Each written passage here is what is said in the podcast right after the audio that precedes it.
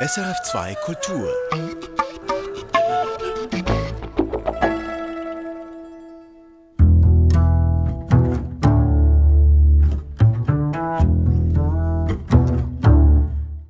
Eine Frau mit leicht gewellten Haaren, Hochsteckfrisur, ein ebenmäßiges Gesicht, der Blick leicht gesenkt auf ein Blatt Papier gerichtet, in der rechten Hand einen Stift.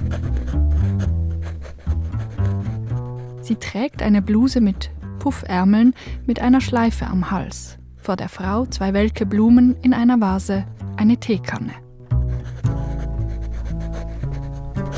Das Bild von Margarete Sußmann liegt vor mir als Buchcover. Und das Buch, das hat Rabbinerin Elisa Klappek geschrieben.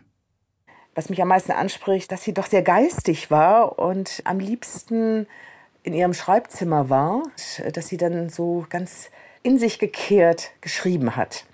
Da gibt es Beschreibungen, dass sie manchmal einen Tag brauchte, mehrere Tage sogar, um einen Satz zu formulieren. Da sehe ich sie auch als eine Art Spracharchitektin, dass sie einen Satz gebaut hat. Das ist, glaube ich, das, was für mich am wertvollsten ist. Andere haben anderes. Ob sie jetzt gut gekocht hat, sich für Rezepte interessiert hat, das interessiert mich ehrlich gesagt nicht so. Offenbar konnte Margarete Sußmann tatsächlich auch gekonnt über Kochrezepte sprechen. Berühmt wurde sie allerdings für ihre avantgardistischen Gedanken über Religion und Politik, zur Hoffnung in chaotischen Zeiten oder darüber, wie es geht, nach der Shoah jüdisch zu sein und jüdisch zu bleiben.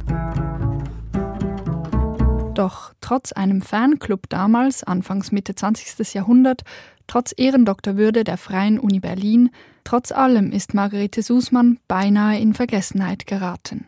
Dass die jüdische Denkerin wiederentdeckt wird, dafür setzt sich der reformierte Theologe Matthias Hui mit anderen ein. Denn dieser Lebensweg dieser Frau, sie ist 93 Jahre alt geworden, mit ihrer Flucht aus Nazi-Deutschland, mit ihrem sehr prekären Leben auch in der Schweiz, und auf der anderen Seite diese bescheidene Größe ihres Geistes, das begeistert mich extrem. Und sie gibt mir auch Stoff, um nachzudenken, inwiefern religiöses Denken aufgeklärtes politisches Denken sein kann. Das finde ich extrem spannend. Und da haben wir nicht so viele Traditionen, die mir einen festen Boden unter die Füße geben. Sie gehört aber für mich jetzt dazu. Das finde ich spannend. Für Perspektiven spazieren Matthias Hui und ich, Lea Burger, durch Zürich, den Spuren von Margarete Sußmann entlang. Die konkreten Orte ihres Wirkens sollen mir helfen, das eben beschriebene Bild auf dem Buchcover möglichst lebendig werden zu lassen, ihr einzutauchen in das religiös-politische Denken von Sußmann.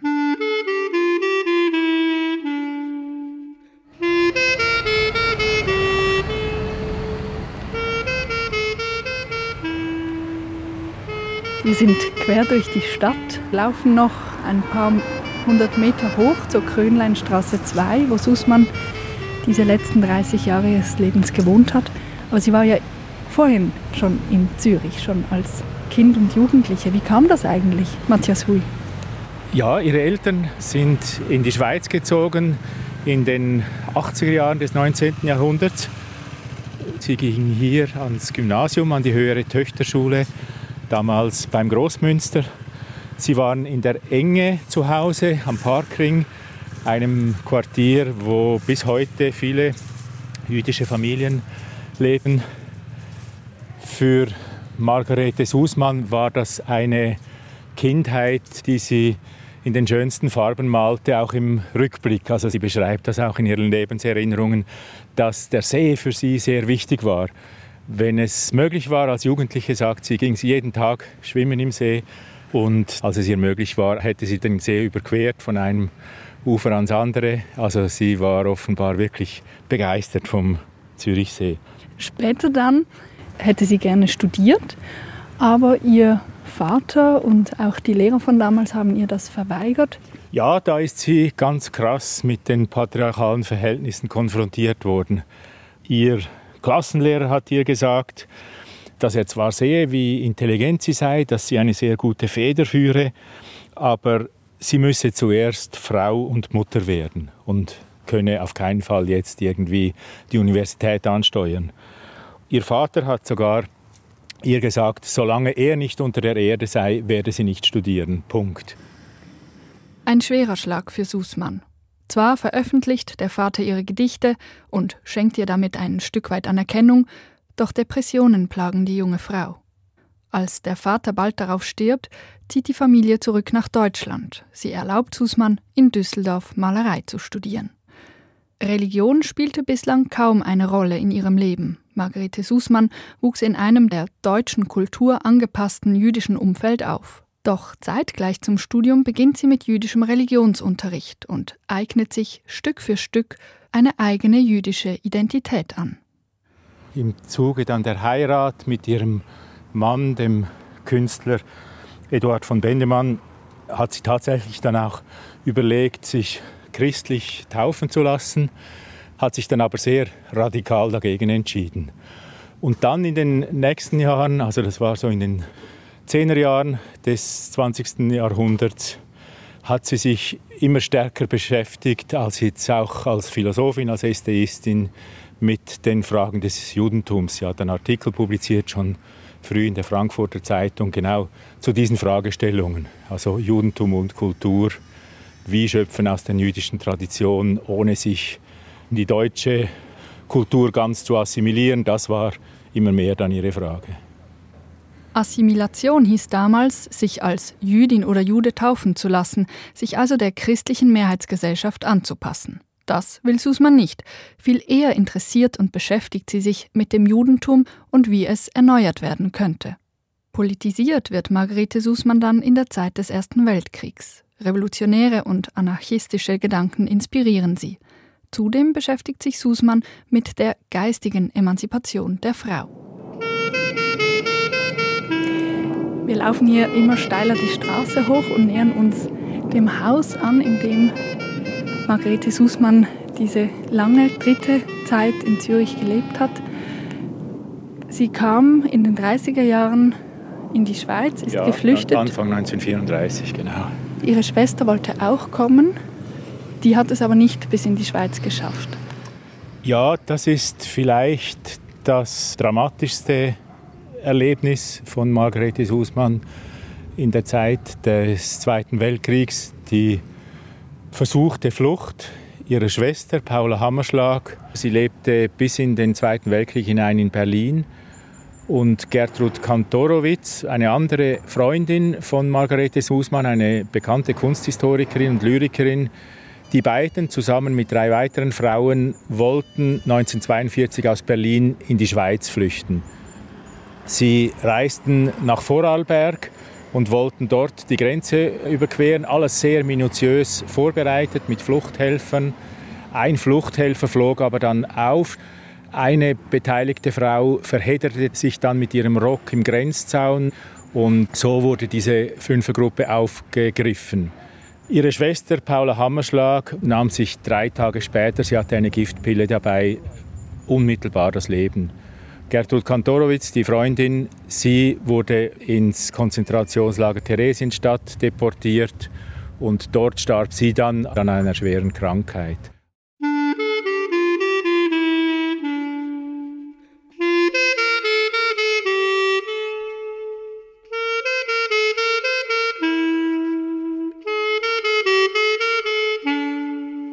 So kam die Situation der Shoah unmittelbar, griff sie auch in das Leben von Margarete Sußmann hier, in das friedliche, scheinbar beschauliche Leben hier am Zürichberg ein. Sie hatte Nachrichten, sie wusste, dass ihre Schwester und die ganze Gruppe unterwegs waren und dann kam irgendwann diese schreckliche Nachricht. Hat Margarete Sußmann etwas darüber geschrieben, was das mit ihr gemacht hat, der Tod ihrer Schwester? Sie hat darüber berichtet, auch davon erzählt, wie katastrophal diese Erfahrung für sie war. Und doch erstaune ich dann als Leser ihrer Lebenserinnerungen, wie sie auch wieder darüber hinausgehen konnte, sehr schnell. Also sie schrieb weiter an ihrem Hiob-Buch beispielsweise, sie beteiligte sich an der Arbeit der religiösen Sozialistinnen, schrieb Artikel und Referate. Also ähm, sie wurde mit diesem dramatischen Schlag irgendwie fertig, einfach weil sie eine so starke auch Vision hatte, was der Sinn auch dieses jüdischen Schicksals sein könnte.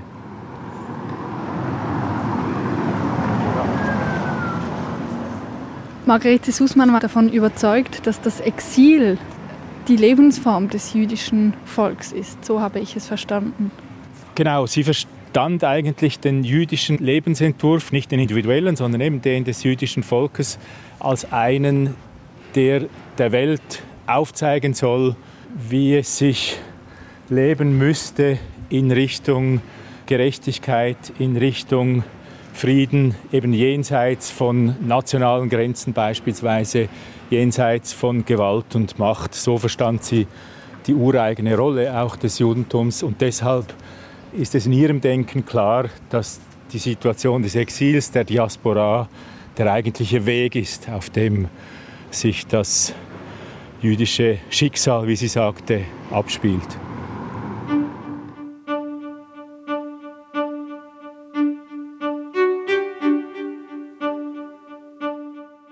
Das Exil, das Leben in der Fremde als Lebensentwurf. Ich weiß nicht so recht, wie ich das verstehen soll. Erst recht nicht, als Rabbinerin Elisa Klappek mir erklärt, dass das nicht nur für das jüdische Volk, sondern für die ganze Menschheit gelte. Das ist der, der tiefere Sinn der Geschichte von Adam und Eva, die aus dem Paradies vertrieben wurden. Das ist sozusagen das e-, erste Exilantenpaar.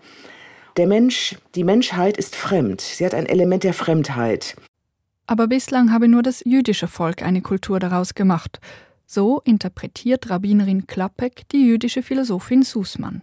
Alle anderen Kulturen versuchen äh, krampfhaft, äh, sich eine beständige Heimat zu schaffen und darauf zu pochen.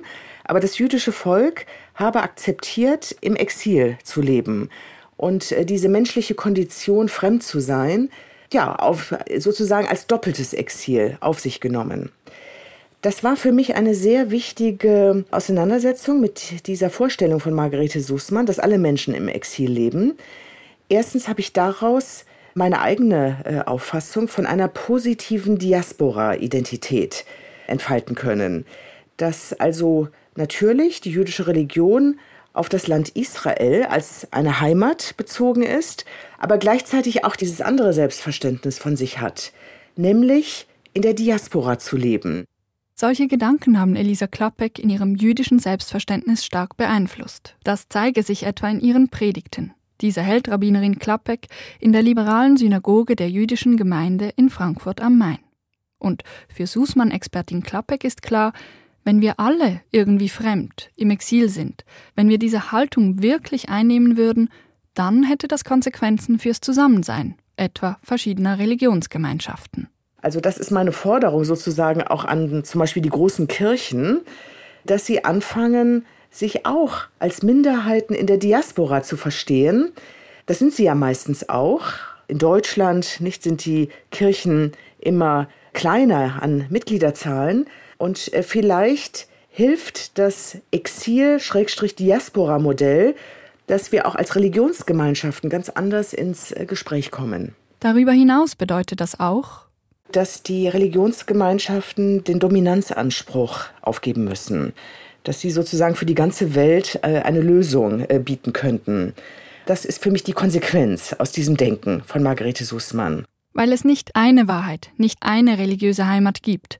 Darum dürfe sich auch keine Religionsgemeinschaft einer anderen gegenüber überlegen, mächtiger fühlen. So sind wir mitten in einer Religionspolitik gelandet, die Elisa Klappek abgeleitet hat vom Gedanken des Exils und des Fremdseins bei Margarete Sußmann.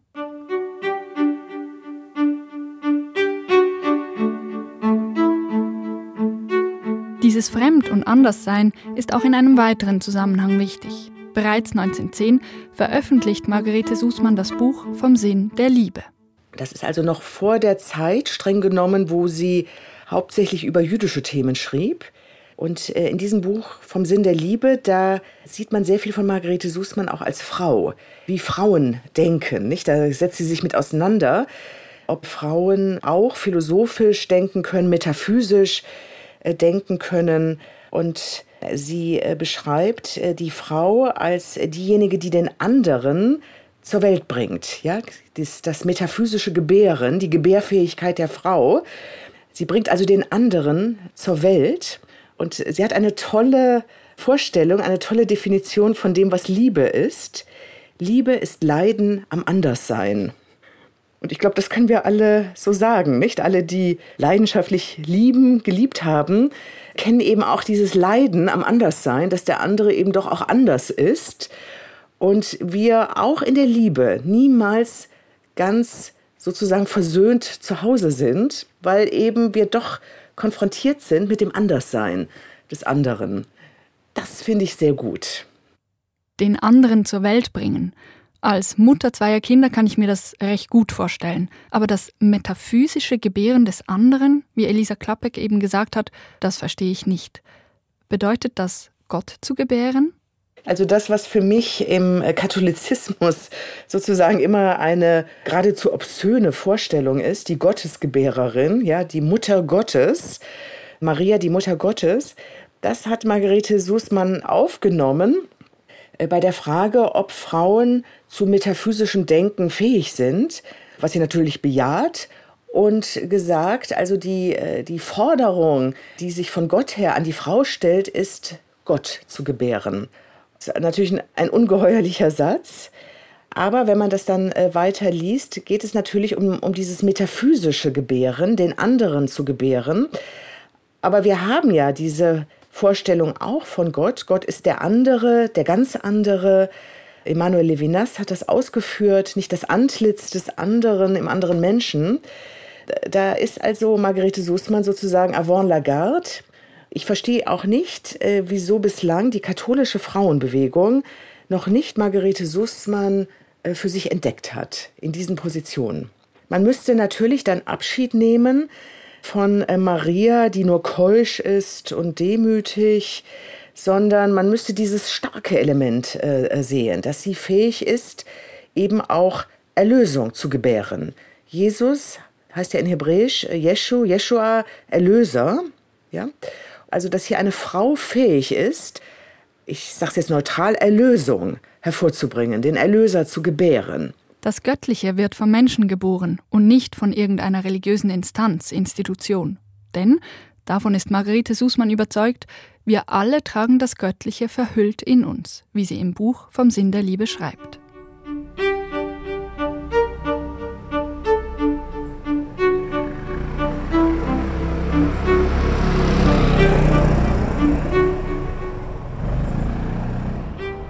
Zurück in der Stadt Zürich. Matthias Hui und ich laufen den Zürichberg weiter hoch, biegen dann in die Krönleinstraße ein. Gleich rechts ist die Nummer 2, ein herrschaftliches Haus mit Garten. Hier, in der kleinen Dachwohnung, lebte Margarete Sußmann drei Jahrzehnte lang, bis zu ihrem Tod 1966. Bestattet ist sie genau auf der anderen Stadtseite, auf dem jüdischen Friedhof Oberer Friesenberg. Matthias Hui blickt hoch zur Dachwohnung. Der Schweizer Theologe Walter Nick, der hat das als chassidisches Studierstübchen bezeichnet, was er da gefunden hat. Er war auch mit Margarete Sußmann befreundet und ab und zu hier zu Gast, wie viele andere auch. Und damit meinte er wahrscheinlich mit diesem chassidischen Studierstübchen einen Ort der, des Ratschlags, der Begegnung, der geistigen Auseinandersetzung. Ich denke, wenn ich das so sehe, hier unter diesem Dach, ja, hat sehr viel, ist sehr viel passiert. Und Margarete Sußmann war ja hier wirklich auch unermüdlich tätig. Sie hat sehr viel geschrieben, eben sehr viele Essays, Artikel, einzelne Bücher auch noch spät hat sie hier verfasst. Und sie sagt auch von sich selber, dass sie oft hier noch am Schreiben war, wenn unten in der Stadt längst schon die Lichter äh, ausgegangen waren. Hier ist es wieder, das Bild der Frau am Schreibtisch. Und hier kann ich mir lebendig vorstellen, wie ihre Freunde Ernst Bloch, der bekannte marxistische Philosoph, oder Martin Buber, der berühmte jüdische Philosoph, ein- und ausgegangen sind, mit Sußmann debattiert und philosophiert haben, wie der bedeutende Dichter Paul Celan sie besuchen kam, ebenso wie viele andere Menschen. Am Haus der Krönleinstraße 2 verweist keine Inschrift, keine Plakette auf Sußmanns Leben und Wirken hier an diesem Ort, in dieser Stadt. Ja, das ist bis jetzt das Schicksal von Margarete Sußmann, eben, dass, ihre, dass die Zeichen ihres Wirkens in der Öffentlichkeit fast gar nicht mehr sichtbar sind. Das ist eigenartig. Äh, ich hoffe, dass sich das eines Tages verändert hier an diesem Haus. Krönleinstraße ist jetzt äh, bei einigen, die sich in diesem Jahr mit Margarete Sußmann beschäftigen, wieder zu einer Vorstellung geworden. Entdeckt wird das Övre von Margarete Sußmann zunehmend in der Philosophie oder Literaturwissenschaft. Die Universität Zürich widmet ihr anlässlich des 150. Geburtstags eine Ringvorlesung oder der Surkamp Verlag legt ihr vielleicht wichtigstes Buch neu auf, das Buch Hiob und das Schicksal des jüdischen Volks. Dass Margarete Sußmann wiederentdeckt wird, dafür setzt sich auch Theologe Matthias Hui ein. Als Co-Redaktionsleiter der Zeitschrift Neue Wege gab er Anfangsjahr eine Doppelnummer über Sußmann mit heraus. Auch Rabbinerin Elisa Klappek kommt dort zu Wort. Dass sich ausgerechnet die Redaktion der Zeitschrift Neue Wege für Sußmann interessiert, kommt nicht von ungefähr. Sie selbst war dieser Zeitschrift der religiösen Sozialistinnen und Sozialisten verbunden, hat darin 70 Artikel veröffentlicht. Verlassen wir den Zürichberg und gehen hinunter in das Arbeiterviertel Außersiel. Matthias Hui und ich kommen zum Gartenhof an der Gartenhofstraße 7. Es ist ein großes, altes Haus, umrankt von herbstlich rot gefärbtem Wein. Hier geht Matthias Hui auch manchmal ein und aus. Ja, wir haben von unserer Zeitschrift Neue Wege ab und zu Redaktionssitzungen hier. Die religiösen Sozialistinnen treffen sich noch hier. Also eigentlich ganz wie es war vor 80, 90 Jahren, als eben auch Margarete Sußmann dieses Haus aufgesucht hat. Hier hat sie eine Art zweite Heimat gefunden, wie sie gesagt hat. Es ist das Haus, wo Leonhard und Clara Ragaz gelebt haben. Er, ein großer Theologe, zuerst Professor, dann hat er sich eingesetzt für und mit den Arbeiterinnen und Arbeitern. Auch Clara Ragaz war sehr aktiv, gerade auch in der Flüchtlingsunterstützung in dieser Zeit. Man muss sich vorstellen, in diesem stattlichen Haus ein reges Treiben. Warum hat sie ausgerechnet hier bei diesen religiösen Sozialistinnen und Sozialisten eine Heimat gefunden? Margarete Sußmann hatte Beziehungen zu einzelnen Personen hier, vor allem reformierte Theologen waren das. Und das wiederum ging zurück auf Gustav Landauer in München, dieser revolutionäre Anarchist, der dann in der Revolution 1919 ermordet worden ist. Er war ein enger Freund von Margarete Sußmann und Landauer war ein Leser der neuen Wege. Er war im Kontakt mit Leonhard Ragaz Martin Buber war ein anderer Zusammenhang, der hat auch in den Neuen Wegen publiziert.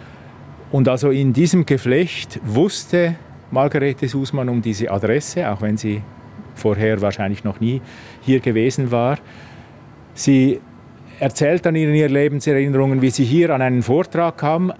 Wenn Hitler käme, hieß der Vortrag. Und dieser war für Margarete Sußmann eine Befreiung, weil sie gemerkt hat, hier sind Menschen, die zwar dieses jüdische Schicksal nicht in ihrer eigenen Biografie teilen, aber den gleichen politischen Zugang haben, gleiche religiöse Interpretation dessen, was in Nazi-Deutschland geschah und diese Geistesverwandtschaft, diese Seelenverwandtschaft und auch diese Möglichkeit, hier mitzuarbeiten, das hat sie hier in diesem Haus gefunden.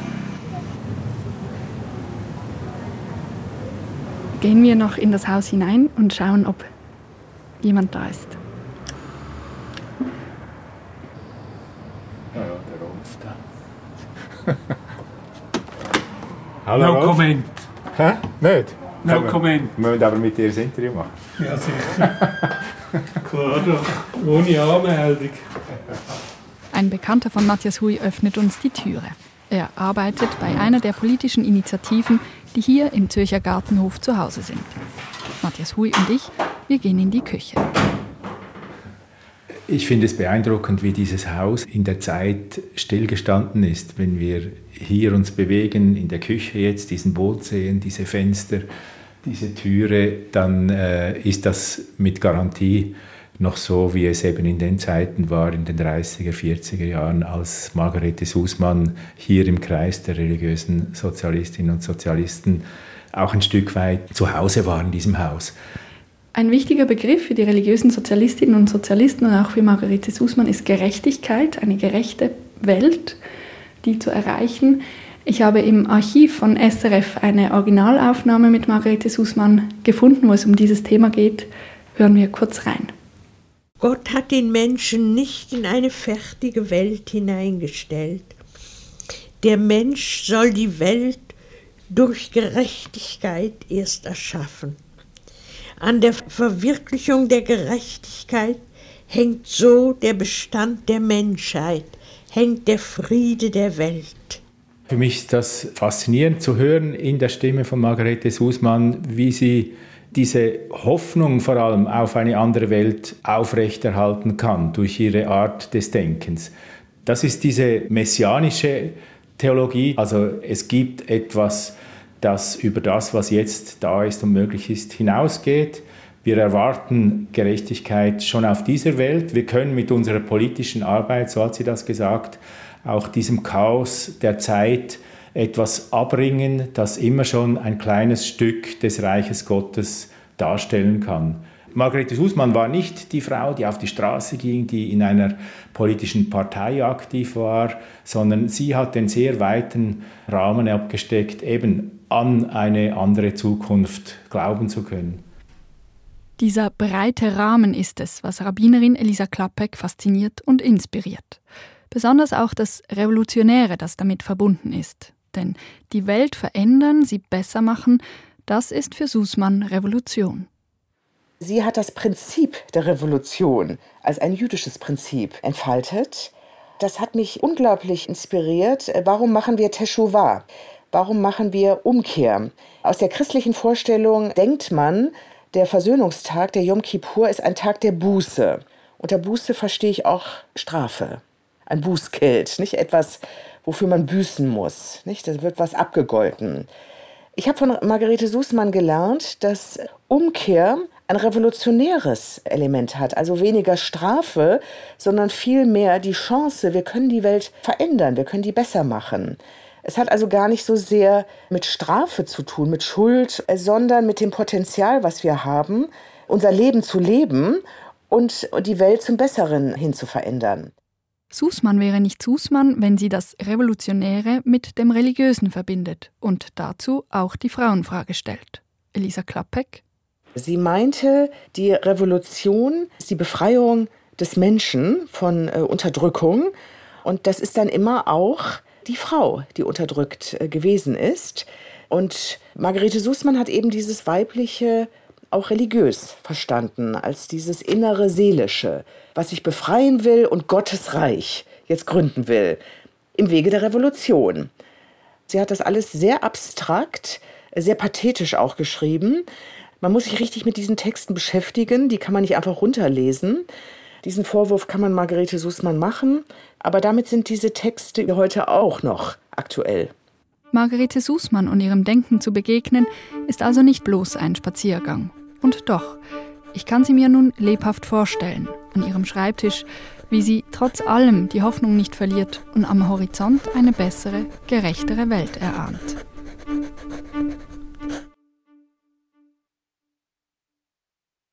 Ein Perspektiven-Podcast zu Margarete Sußmann von mir, Lea Burger. Technik Raphael Zehnder. Falls Sie neugierig geworden sind und mehr zu dieser außergewöhnlichen Frau wissen wollen, von Elisa Klappek gibt es eine gut verständliche Dissertation mit dem Titel Margarete Sußmann und ihr jüdischer Beitrag zur politischen Philosophie. Das Buch ist im Hendrich und Hendrich Verlag erschienen. Auf srf.ch finden Sie zudem den Link zu einem Perspektivenbeitrag über Clara Ragaz. Schauen Sie am besten unten in den Show Notes. Und vielleicht sind Sie Margarete Sußmann und ihrem Denken ja irgendwo schon einmal begegnet. Erzählen Sie es uns und schreiben Sie an redaktion.religion.srf.ch. Erfahren Sie mehr über unsere Sendungen auf unserer Homepage srf.ch-kultur.